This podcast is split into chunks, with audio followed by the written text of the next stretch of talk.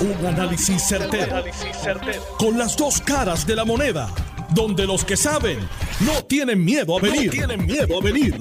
Esto es el podcast de Análisis 630 con Enrique Quique Cruz. 5 y 3 de la tarde de hoy, miércoles 23 de febrero del 2022. Tú estás escuchando Análisis 630. Yo soy Enrique Quique Cruz.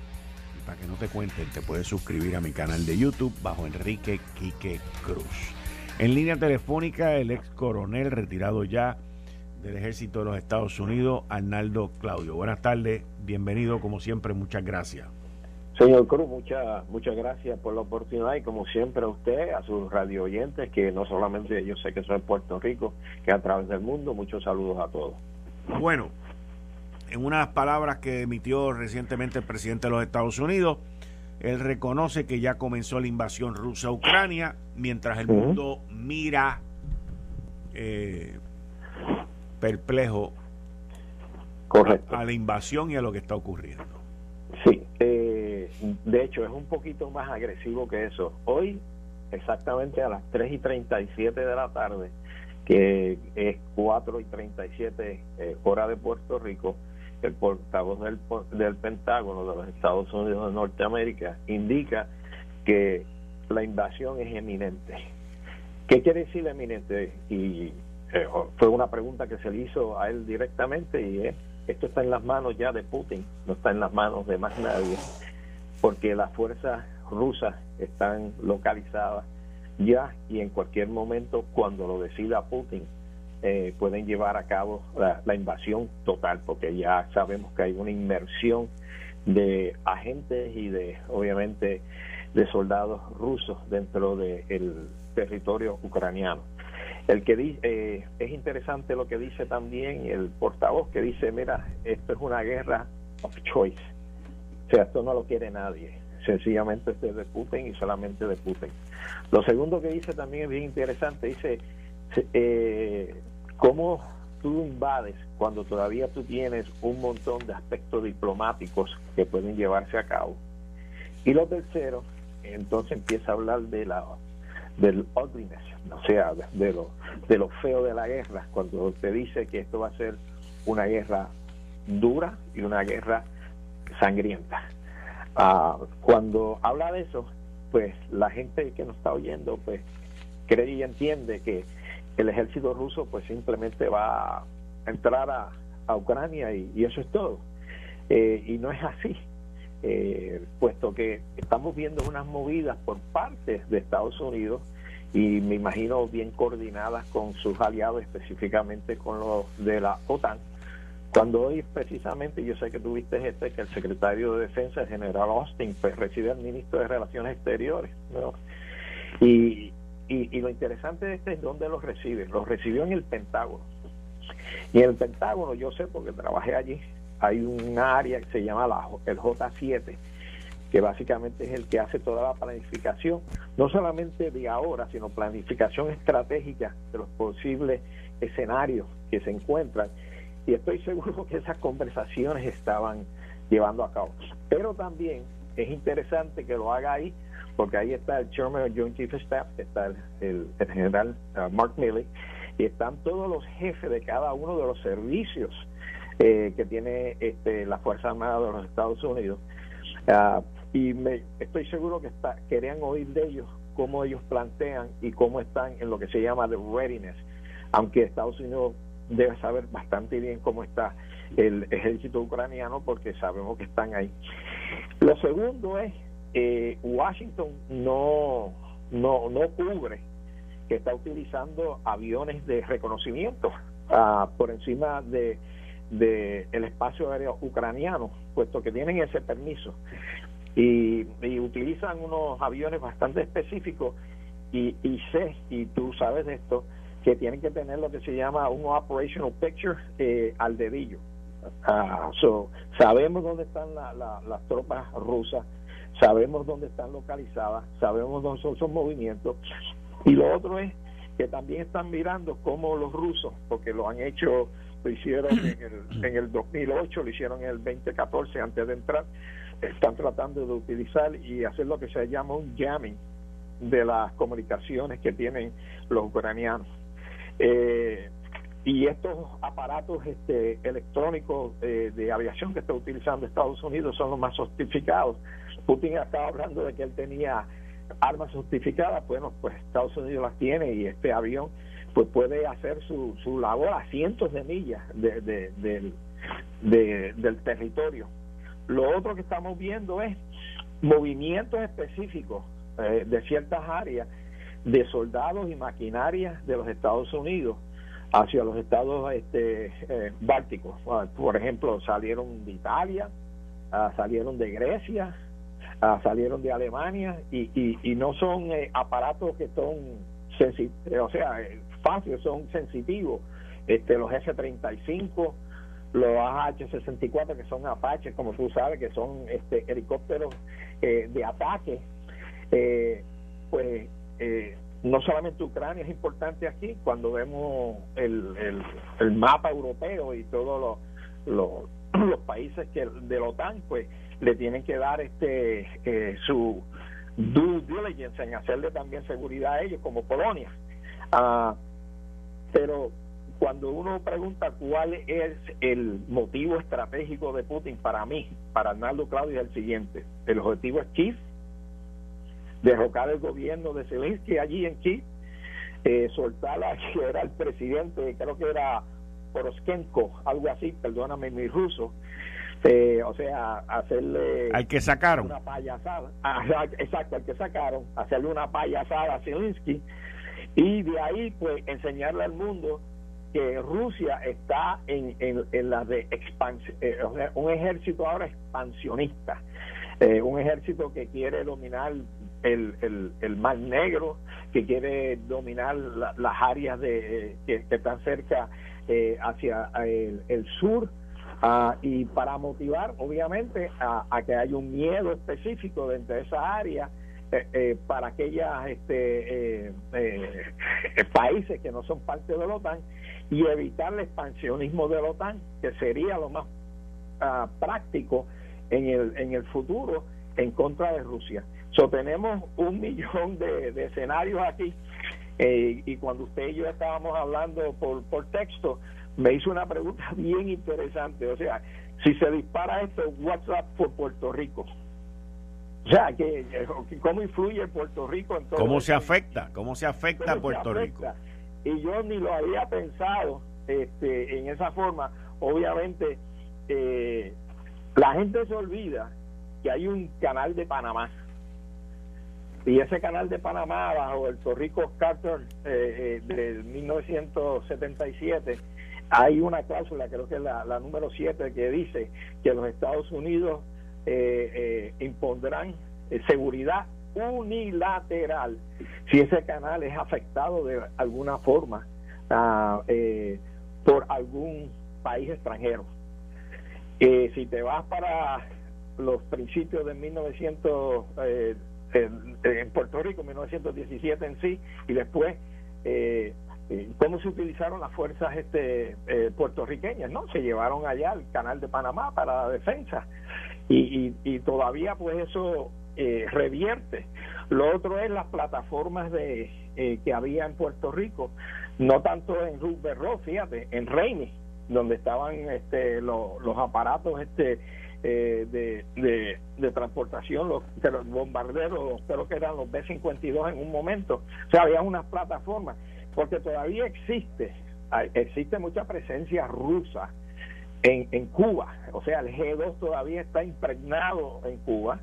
Eh, existe también eh, eh, Venezuela y Nicaragua. Son las plataformas de protección, no tanto, o sea, en la parte este sur de los Estados Unidos, sino en el Caribe, donde hay, y, en el mar Atlántico, o sea, hay movimientos de, de barcos rusos que han habido en el pasado, y tú lo sabes, que, que puede que eh, a Puerto Rico le den una plataforma nueva de protección eh, eh, que puede utilizarse. O sea, eso es pensando así de, de, momento. Ahora, hay países en Latinoamérica como Nicaragua, Venezuela, que se unieron al, al, reconocimiento, al, reconocimiento por parte de Putin de la independencia de de estos dos territorios ucranianos. Eh, ¿Cómo, cómo los Estados Unidos le prestará atención a, a esos varios países que hay completamente de izquierda en Latinoamérica? ya que Rusia, ya que Rusia está completamente entretenido con lo que está pasando allí en Ucrania.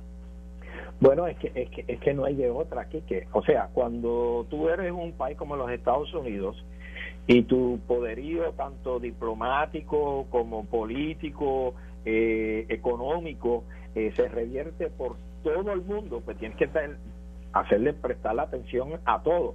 Eh, un backdoor un backdoor, fíjate, eh, eh, es lo peor que le puede pasar a cualquier país. So, independientemente en la escala de, o sea, de prioridades de los Estados Unidos, tiene que verlo todo. es, significativo lo que tú acabas de decir. Y, Estados Unidos no se puede dejar el lujo de un backdoor. Eh, acuérdate que Estados Unidos tiene sus propios problemas con las fronteras. tiene y, tiene, o sea, tiene, que mirar a todo esto. Una de las cosas que yo este, me, eh, estoy preocupado, sea, cuando, cuando Ucrania entrega sus armas nucleares, le entregó 1.200, creo que 23 armas nucleares a, a, Rusia, que, que lo llevó a 6.500 plus armas nucleares. O entre Estados Unidos, entre Estados Unidos y, y, y Rusia tienen casi eh, todas las armas nucleares en el mundo, que en este momento son creo que 13.080. Uh, so, todo este movimiento, entonces cuando tú ves eh, cuando tú ves un desbalance por parte de Putin, ¿ok?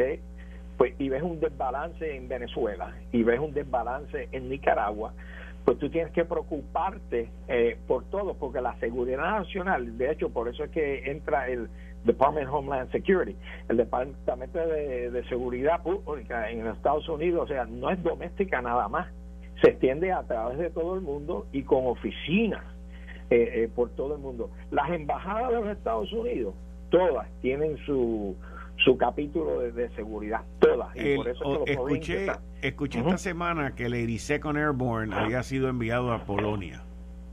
Sí, sí, están, de hecho, 800 eh, están allí ya. Sí, o sea, pero acuérdate que Espérate, Division son mucha gente. Es una contingencia de 800 de 800 este Ahora, ahora la pregunta es, dentro de todo esto de, de estallar una guerra eh, los Estados Unidos, ¿tú crees que, que movilicen eh, personal de aquí de Puerto Rico, de la Guardia Nacional? Es que, eh, mira, Puerto Rico cuando yo estaba en Irak, yo aprendí algo de, las fuerzas este, que están presentes en Puerto Rico, tanto la Reserva y la Guardia Nacional. Y creo que hay lo que se llama un Mortuary Affairs Unit en Puerto Rico, que, o sea, tiene una... Y es el único en todo el ejército. O sea, they will be mobilized. Lo otro es que... Estamos hablando del servicio funerario de la Guardia Nacional. Sí, sí, pero lo otro es, está bien, water purification, o sea, de purificar las aguas, y, y tiene un sistema dentro de la reserva de logística, o sea, cuando el ejército monta en lo que se llama un forward operating base en cualquiera de estos países, eh, Puerto Rico tiene eh, el skill set ese de llevar a cabo la logística dentro de cuartel, eh, cuartel o lo que se llama garrison operations. So, sí, vamos a ver eso. Además que el force pool, el force pool es cuando tú miras una guerra o tú miras una situación, un conflicto, eh, una de las preguntas que, te van a hacer es cuánto personal y recursos tú necesitas para eso. Para el movimiento hacia, hacia si, si van con los rusos, pues obviamente es un, eh, Ucrania obviamente es, un país bastante extenso y sin Irak teníamos 130 mil, pues obviamente ese mismo número. So, el force pool es que todo el mundo tiene que poner de su parte, la reserva, la Guardia Nacional, eh, los activos. Pero entre tú y yo no creo que en estos momentos eh, eso esté eh, como el, la alternativa. Sí, sí, no es, estoy hablando en caso de, de, una escalada mucho más grande. Ahora, Europa, Europa, Europa está perpleja, esperando a que los Estados Unidos haga algo. Es que siempre ha sido así. No, yo sé que siempre ha sido así, pero lo que pasa es que ellos son los que están metidos ahí.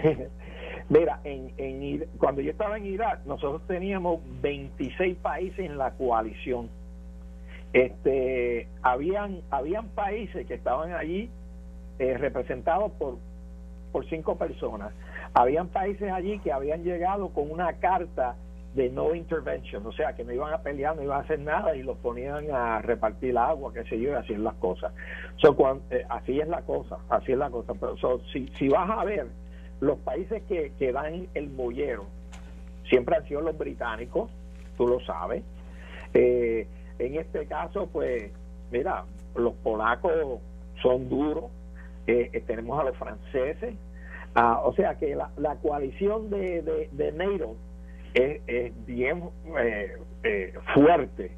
y representa un reto enorme para Putin. y él lo ha dicho, by the way. Las sanciones. lo ha dicho, lo ha verbalizado. Las sanciones que las sanciones que implementaron, ¿tú crees que son eh, suficientes para que este señor cambie de parecer. Yo entiendo no, que no. No, no, no, eh, el, el, o sea, el mindset de Putin eh, es bien egocentrista, tiene que ver con la sobrevivencia de, de Mother Russia, tiene que ver con parar la OTAN de, expandirse en, en el territorio europeo, tiene que ver con su legado, o sea, eh, Putin sobrevive simplemente haciendo comercio con China, con Corea del Norte, uh, con Venezuela, con Nicaragua. Ahora que tú mencionas, ahora que, ahora que tú mencionas China, China sale hoy y acusa a los Estados Unidos de crear miedo y pánico.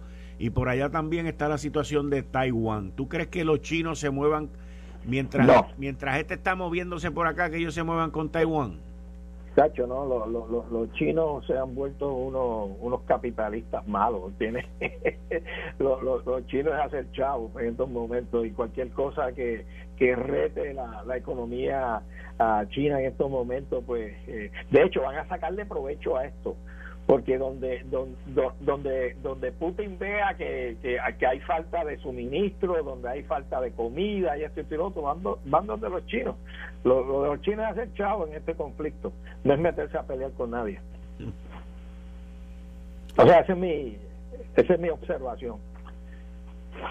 La situación hoy, hasta ahora, el mundo dirigido por los Estados Unidos y, NATO, en, la OTAN, Tratado del Atlántico Norte, lo que han su reacción con medidas, restricciones y toda esta palabrería que han hecho no ha servido para disuadir a Putin. entonces ellos dicen que tienen muchísimas más sanciones. Tenemos más sanciones y más sanciones. ¿Por qué no lo metieron todo de cantazo ahí? Pácata. Para pararlo. Porque esto es diplomacia. O sea, one, step at a time. Pero lo que pasa es que la diplomacia solamente está del lado de los aliados, no está del lado de los rusos. Está, está correcto, pero los, aliados, mira, en, en, todo esto, yo me acuerdo cuando estábamos en El Salvador o estamos en la, en la, en la embajada en Colombia, en cualquier lado, o allí mismo en la embajada en Irak, eh, yo me acuerdo con el general Petraeus le daban unos talking points, le daban como 15 talking points. A McCaffrey, cuando estuve con él, le daban como 15 talking points. Entonces, había unos circulitos dentro de esos talking points. los circulitos dentro de esos talking points es, cuando tú llegues aquí, ya no hay diplomacia. yo creo que van por como con el talking point número 10 porque la, cuestión es la siguiente, después que no haya un disparo, que no haya una muerte, o sea, la, diplomacia es evitar todo eso, eh, porque es fácilmente la OTAN hubiera dicho, mira, invadiste a Ucrania, vamos para encima. Y, y entonces en, en, en, el círculo internacional y le dicen, OTAN, ¿quién eres tú para estar dentro de Ucrania? Bueno, no, es que Ucrania nos va a pedir este, que lo ayudemos. Ahora sí, entonces de momento dice, sí, pero aquel tiene 6.500 armas nucleares, ¿qué hacemos con eso? O sea, esto no es fácil, chique. Eh, oh, hay, esto hay que evitarlo a todo costo. Así tú te veas el más pequeño. De hecho, el más que tiene de perder aquí es Biden. Acuérdate que su último fiasco fue en Afganistán. No puede fallar en esta. Y fallar en esta es eh, abrirle la puerta a una guerra eh, eh, sin control, en una guerra donde van a morir muchísima gente y entrar lo que se llama un war este, innecesario donde está envuelta los Estados Unidos. Si puede enseñar el mollero de afuera, si puede enseñar la diplomacia, yo entiendo que es el camino correcto en estos momentos. Arnaldo Claudio, muchas gracias por estar aquí disponible en Análisis 630. Muchas gracias. Señor Quique Cruz, como siempre, usted es un analista de, lo verdadero y siempre con mucho respeto. ¿Cuántos años tú serviste en el ejército de los Estados Unidos? 30 años activo, pero inicié como private en la 448 de reserva en Caguas cuando tenía apenas 17 años. ¿Y en combate? En combate total eh, de combate y conflictos, 17 años en conflictos y en combate. Muchas gracias, coronel. Ok, Dios lo cuide. ahí ustedes escucharon a Arnaldo Claudio, coronel retirado del ejército de los Estados Unidos. Mira, ya mismo voy a estar con la licenciada Zoela Voy. Más adelante voy a estar con Migdalia Rivera y con Dani Hernández. Tengo una entrevista que le hice hoy a Tatito Hernández que la voy a compartir con ustedes para que la escuchen. Y también, mis queridas amigas, amigos, ¿quién tuvo la culpa del apagón del lunes? Mucha gente sabe ya y han salido comunicados de prensa y todo ese tipo de cuestión que Luma sabe y admitió que fueron culpables de eso. Pero el mismo comunicado de Luma nos deja saber la verdad. Al regreso lo voy a analizar con ustedes. Eh, estás escuchando el podcast de Noti1. Análisis 630 con Enrique Quique Cruz. 5 y 31 de la tarde de hoy, miércoles 23 de febrero del 2022. Tú estás escuchando Análisis 630. Yo soy Enrique Quique Cruz y estoy aquí de lunes a viernes de 5 a 7, como todos los miércoles, con la licenciada Zoela Boy. Buenas tardes, licenciada. Bienvenida a Análisis 630. Buenas tardes, Quique. Buenas tardes a ti y a los compañeros allá y compañeras en Noti1 y al pueblo que te escucha. Bueno, licenciada, nosotros nunca hemos hablado de temas internacionales, pero ¿cómo usted ve toda esta situación en donde el presidente Biden está envuelto?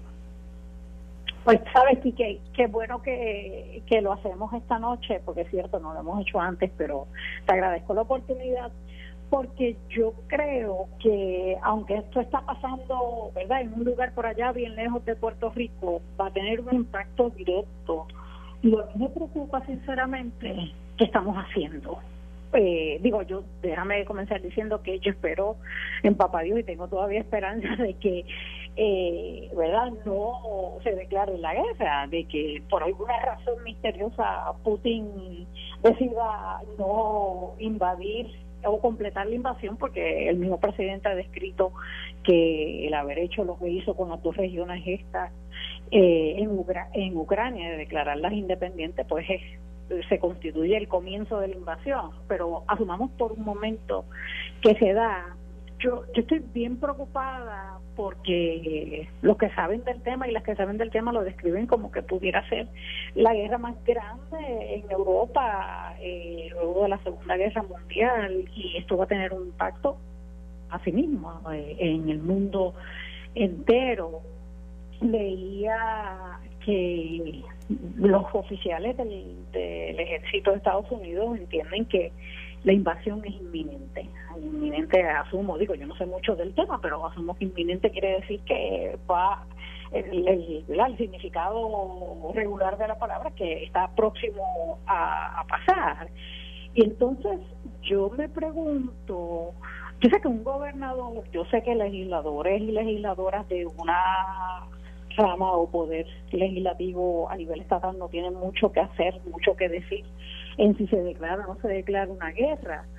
Pero a mí me preocupa que hasta hoy, estando tan cerca de que este resultado nefasto sea a la realidad que nos vamos a enfrentar, a mí me preocupa que yo no he escuchado a ninguno de los líderes de Puerto Rico hablar del tema.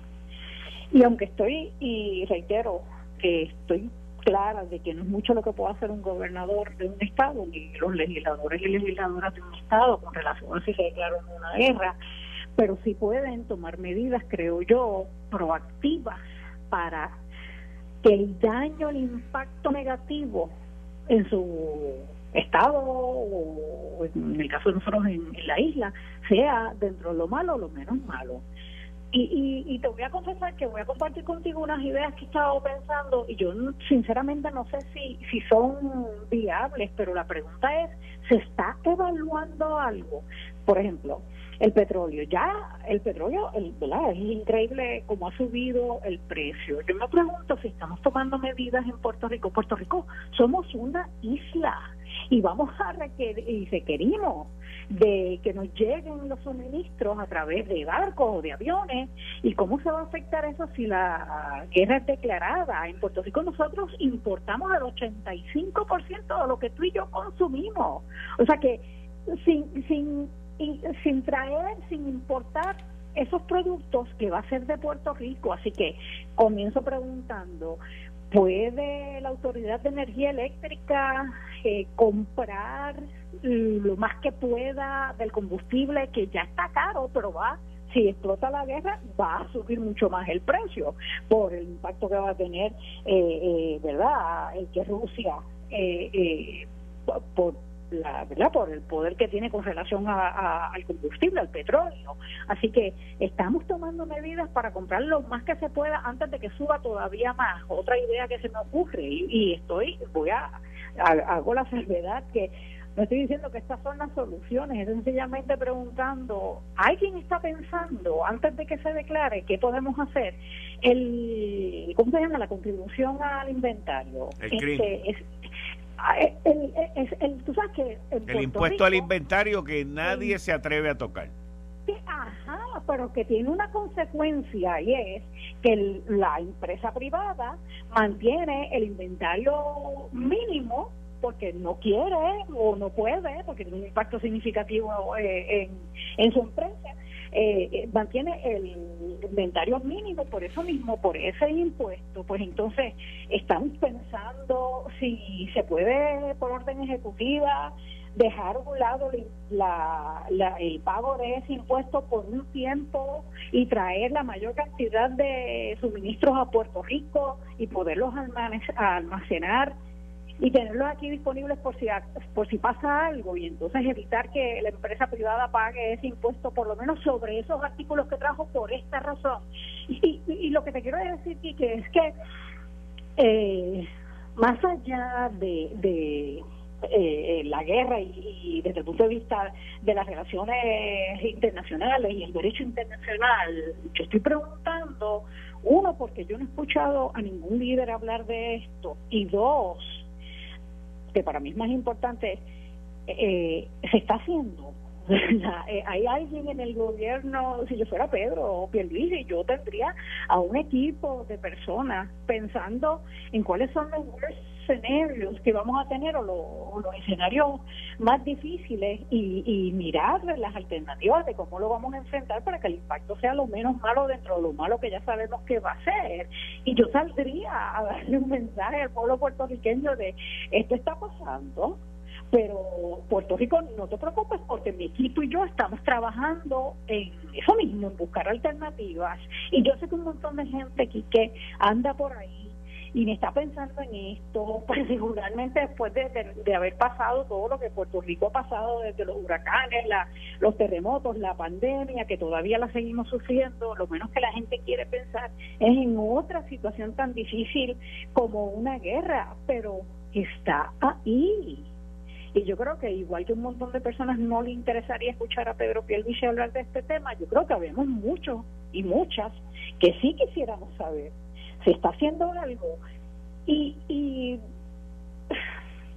cuando empezó la pandemia, yo recuerdo a quien estimo y respeto mucho, pero Rafi Rodríguez, quien en aquel momento era el secretario de salud, yo recuerdo que la reacción de él fue en un momento dado, ay, no, no, no, Puerto Rico no se preocupen, aquí esto del COVID no va a llegar, eso está, eso está por China. Y, y oye, ¿cuántas muertes, hemos, más de 3.000 muertes ha provocado en Puerto Rico el COVID?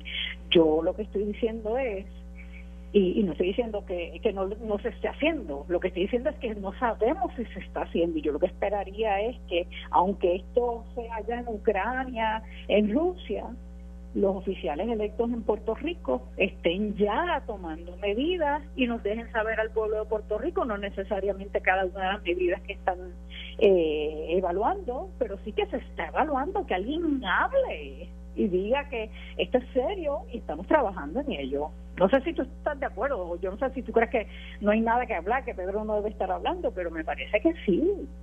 Bueno, hay tú, dentro de las ideas que tú tienes, hay muchas que, que harían sentido, pero no a nivel de nosotros como isla.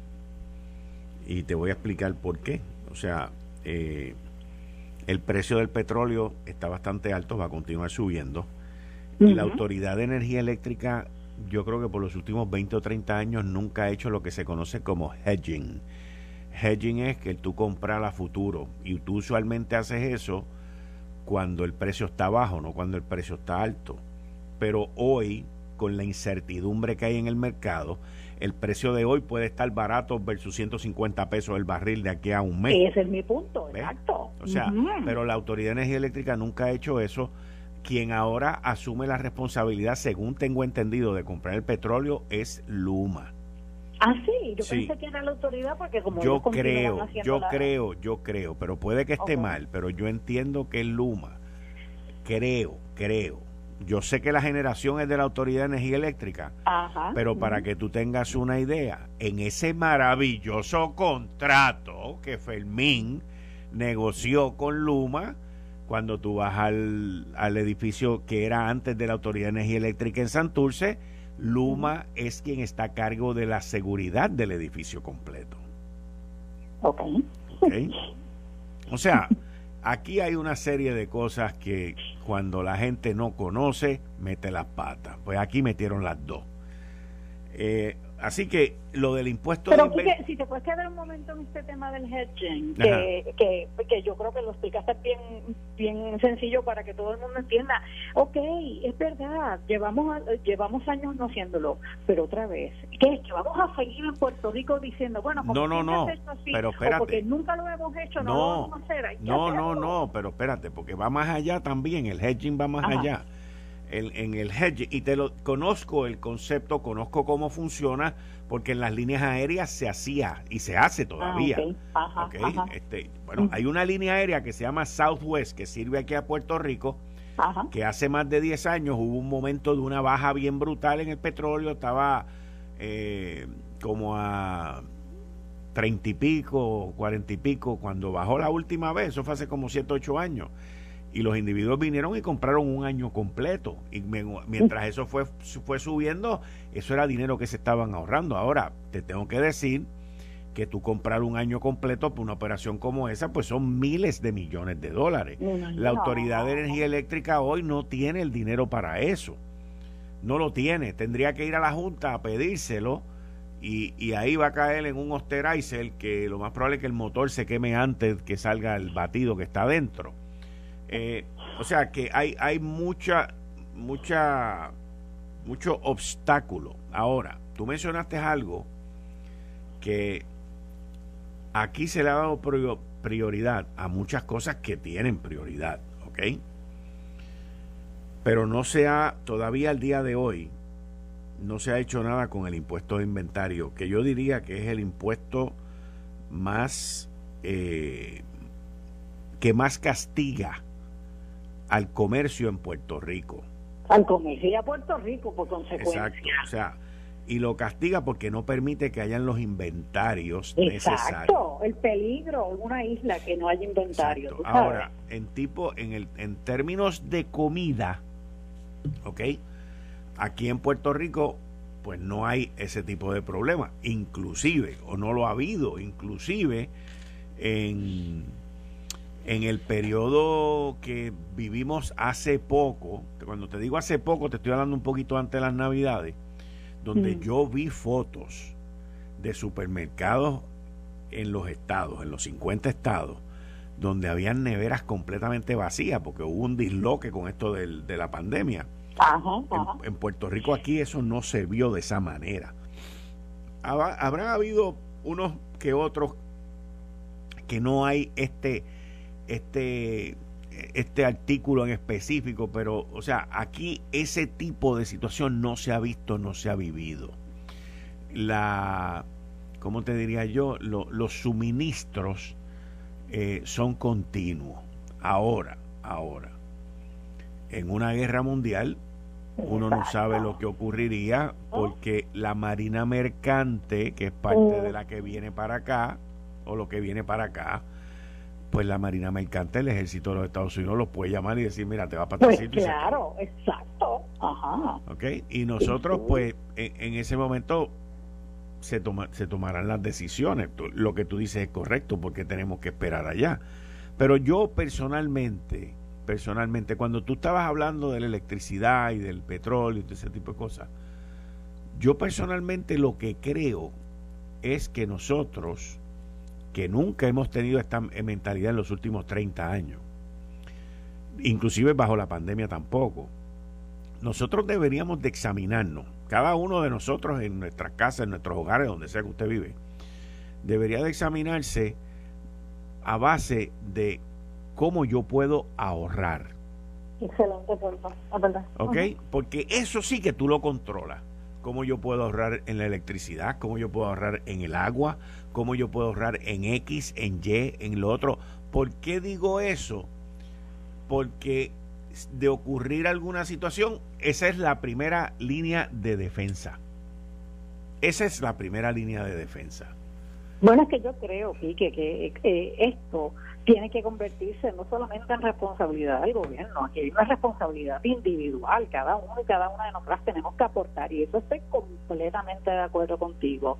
Y me, me, me encanta que usando los micrófonos de tu programa le digas a un montón de gente que yo sé que te escucha que verdad esto este sentido de responsabilidad tiene que empezar por la casa y cada uno cada una de nosotras aportar. Pero yo insisto que además de lo que tú en tu casa y en verdad en, lo que te rodea y yo en la mía y cada uno de los que se está escuchando también además de eso insisto que debe haber un mensaje de parte de los líderes electos en Puerto Rico diciéndonos que eso está haciendo, o por lo menos que nos digan que algo se está haciendo. Y déjame añadirte ahora, y otra vez, no sé si esto es real, pero cuando estábamos repasando las ideas eh, y lo de la Marina Mercantil, eso es una gran posibilidad de que se necesite eh, ese verdad esos barcos para eh, utilizarlos en la defensa de la nación yo me pregunto si alguno de los fondos federales haya la necesidad de reasignar fondos que nos hayan dado para algún propósito. De momento hay una guerra, hay una necesidad de fondos y yo no sé si el gobierno federal decida, igual que pudiera hacer con la Marina Mercantil, decida, no, no, no, espérate, aunque este era, eh, se suponía que lo usaras para tal cosa, lo necesito porque necesito dinero para la defensa de nuestra nación. Y de igual, de igual manera te pueden decir, si tú no has gastado estos fondos federales, te los voy a quitar. Ajá, ah, pues, y yo creo que todo esto son cosas que se deberían ya estar evaluando a nivel de el gobierno de Puerto Rico, de verdad, de verdad. Me, me preocupa no haber escuchado porque me parecería que si no hemos escuchado algo quizás porque no se está haciendo. Yo esperaría que sí, que se esté haciendo, pero si es así, yo creo que por el beneficio de aquellos y aquellas que sí queremos y, vivimos pensando en no solamente lo que pasa dentro de nuestra isla, sino también las cosas que pasan fuera de nuestra isla y cómo nos impactan, yo creo que el gobierno debería salir a dar un mensaje, sinceramente. Yo, por otro lado, no importa de quién sea el gobierno, pienso yo, del partido que sea y el gobernante que sea, eh, yo en este momento ejercería la prudencia. Porque tú no puedes hablar algo de lo que tú no sabes. Número uno. Número dos, que tú puedes aportar. Número tres, lo que digas hoy en día, especialmente viniendo de un gobernante del Partido Nuevo Progresista y estadista, será tergiversado y malinterpretado. Número cuatro, eh, ahora mismo hay otros retos internos aquí en Puerto Rico más grandes. Estoy 100% con toda tu preocupación y solamente estoy contestando la parte de que si deberían o no deberían hablar. Ahí te he dado cuatro ah, razones. Ahí te, ahí te he dado cuatro razones por las cuales yo no hablaría o yo no recomendaría a nadie hablar. Pues yo te tengo que confesar, si estuviera en Fortaleza, hubiera ya, me hubiera sentado con, si fuera, por ejemplo, secretaria de la gobernación, que sacó el último puesto que tuvo en el gobierno de Puerto Rico, ya me hubiera sentado con el gobernador o gobernadora aquí, ¿verdad? Para que trabaja, trabajaría y nos hubiera dicho, ¿sabes qué? Nosotros debemos probarle al pueblo puertorriqueño que podemos, ¿cómo es que dicen por ahí? Mascar chicle y caminar a la vez. Mascar chicle y caminar a la vez. Sí. Ah, tú sabes, y, y, y, y dejarle saber a la gente que no solamente nosotros somos una administración que puede trabajar con los asuntos internos de esta isla. Nosotros tenemos la capacidad para trabajar con los asuntos internos, pero también aquellos externos que nos van a impactar necesariamente. Y esa es la realidad. Eh, en parte de la entrevista que pude escuchar, lamento no haberla escuchado completa, pero parte de la entrevista que tú le estabas haciendo a Arnaldo Claudio, eh, oye, la, información que te da de, cómo Puerto Rico pudiera de alguna forma verse envuelto desde el punto de vista militar, eh, eh, ese es un aspecto, pero los otros aspectos son los que tú y yo hemos estado hablando, que eso sí le, van a impactar a cada persona que vive aquí. Así que nada, y digo, y respeto tu opinión y las cuatro razones que acabas de dar de por qué tú no le recomendarías que hablara.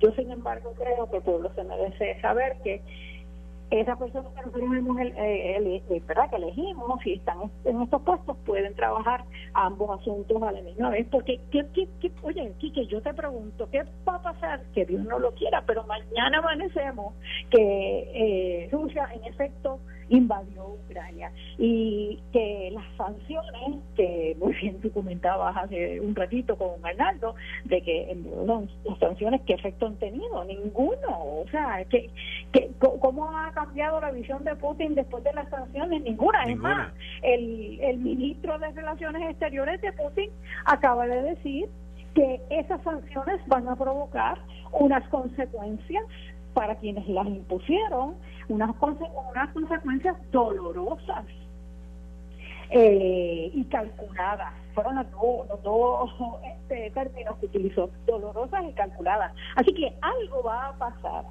Y ante eso... Estos individuos ya, ya suenan a, a la época de, de la guerra de Irak con, contra Irak y Kuwait, en Kuwait, donde yo me acuerdo que Saddam Hussein y sus ministros crearon una histeria y una cautela diciendo que el ejército revolucionario que ellos tenían se iban a comer los nenes crudos y terminó y terminaron siendo un ejército pésimo y los americanos le pasaron por encima pero tú mencionaste ahorita eh, y era una pregunta que yo te iba a hacer mencionaste ahorita si yo fuera secretaria de la gobernación yo estaría con el gobernador o la gobernadora hablando de tal y tal cosa y, antes de que se nos acabe el tiempo, te tengo que hacer esta pregunta. Tú fuiste secretaria de la gobernación.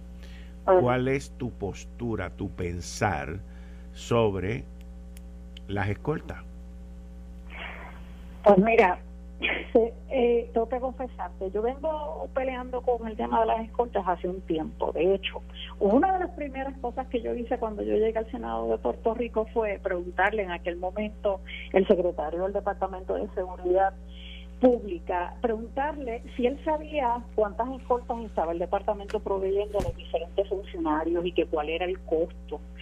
Y le pedí que como política pública él debía establecer uno, hacer esa evaluación y dos, determinar, uno, si las personas en efecto la necesitaban y si la necesitaban, si se le estaba dando la cantidad de personal necesario. Y tengo que decirte que yo en el Senado no tenía escolta, yo en Fortaleza no tenía escolta y yo creo que las escoltas son un gasto innecesario en la mayor parte de las ocasiones. Yo creo que las escoltas deben ser provistas solamente en aquellos casos donde hay una preocupación sobre la seguridad del funcionario o la funcionaria. Eh, y si, por ejemplo, en puestos como el del gobernador, eh, no sé, yo hasta me quedaría en el del gobernador, no iría mucho más allá, pues entonces de proveer, pero la necesidad de motoras y yo no sé cuántas guaguas, yo se lo dije a Wanda, a la gobernadora cuando llegamos allí, ¿por qué? O sea, ¿cuál es la necesidad? De tener tanta tanta guaguas y tantas motoras porque tú me dices a mí que tú me lo puedes explicar desde el punto de vista de seguridad bueno pues entonces yo me callo pero es que no hay una justificación desde el punto de vista de seguridad no hay. Así que como como exsecretaria de la gobernación tengo que decirte que yo creo que está mal utilizado ese beneficio yo creo que debería utilizarse solamente cuando haya una verdadera justificación desde el punto de vista de seguridad, no para verse honorable, importante, no, no, no. Eso porque desde el punto de vista de seguridad es absolutamente necesario. Bueno, licenciada, muchas gracias. Volvemos el miércoles que viene. Muchas gracias. Bueno, gracias a ti. Buenas noches a Puerto Rico. Buenas noches. Y ustedes escucharon a la licenciada Zoela Boy, que está conmigo todos los miércoles. Esto fue el, podcast de Notiuno. Análisis 630 con Enrique Quique Cruz. Dale play a tu podcast favorito a través de Apple Podcasts, Spotify, Google Podcasts, Stitcher y notiuno.com.